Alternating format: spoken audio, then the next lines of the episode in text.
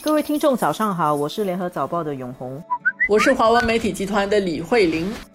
今天要谈一个，嗯，总算不是跟疫情有关系、没有直接关系的话题，这也是一个很大的新闻，就是在五月一号那天，神隐了二十多天的朝鲜最高领导人金正恩亮相了。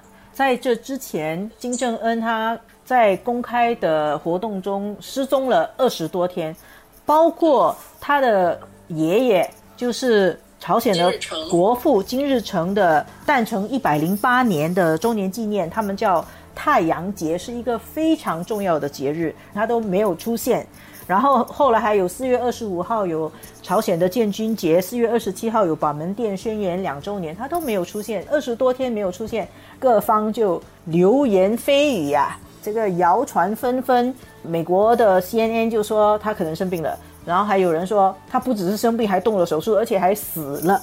其实那段时间很多那个传言其实是很盛，而且在整个疫情当中，你知道大家很多人都关在家里嘛。呃，我自己收到很多的那个询问啊，我都没有想到说一些新加坡的，你平时也不知道他们特别。关注金正恩到底是怎么样，而且就传了很多种视频啊，包括我看到的有，有那种女生就说着朝鲜话的，然后就在那边坚持说就是他已经死了，然后就掉着眼泪啊什么，就很多的这种传闻出来。我还没看到很多，但是我有一些长辈都来问我，哎，金正恩是不是死了？我在想，哇，原来新加坡人这么关心他，结果就在这种留言之中啊，五月一日。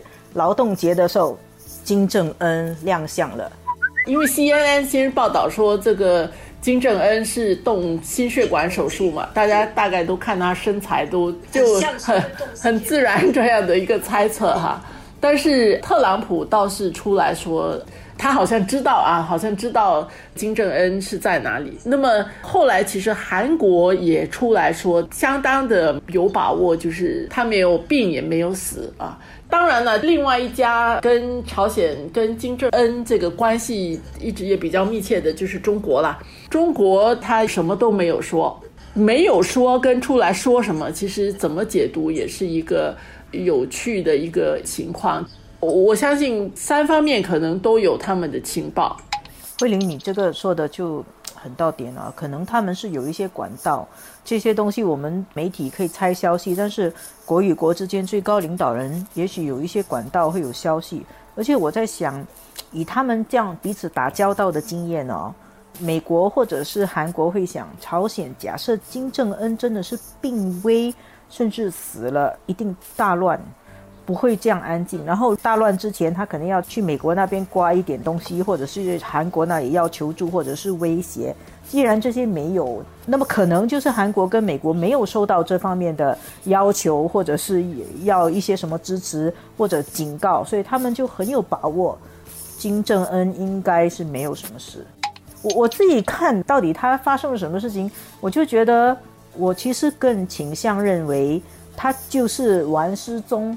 来让世界不会忘记他，来让世界记得他。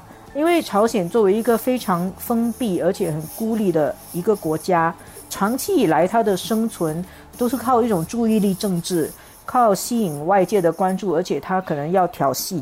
可能是要要挟他有核武器嘛？拥核自重。如果你不给我什么什么，我就可能会对哪里造成威胁。我的核武器会威胁到哪里哪里？他是用这种方法来从国际社会得到他要得到的东西，维持他的生存。那么人家忘记他就不行的，他就要有一点办法让人家记得他。这其实一个本小利大的一个策略，我感觉它是一个策略来的。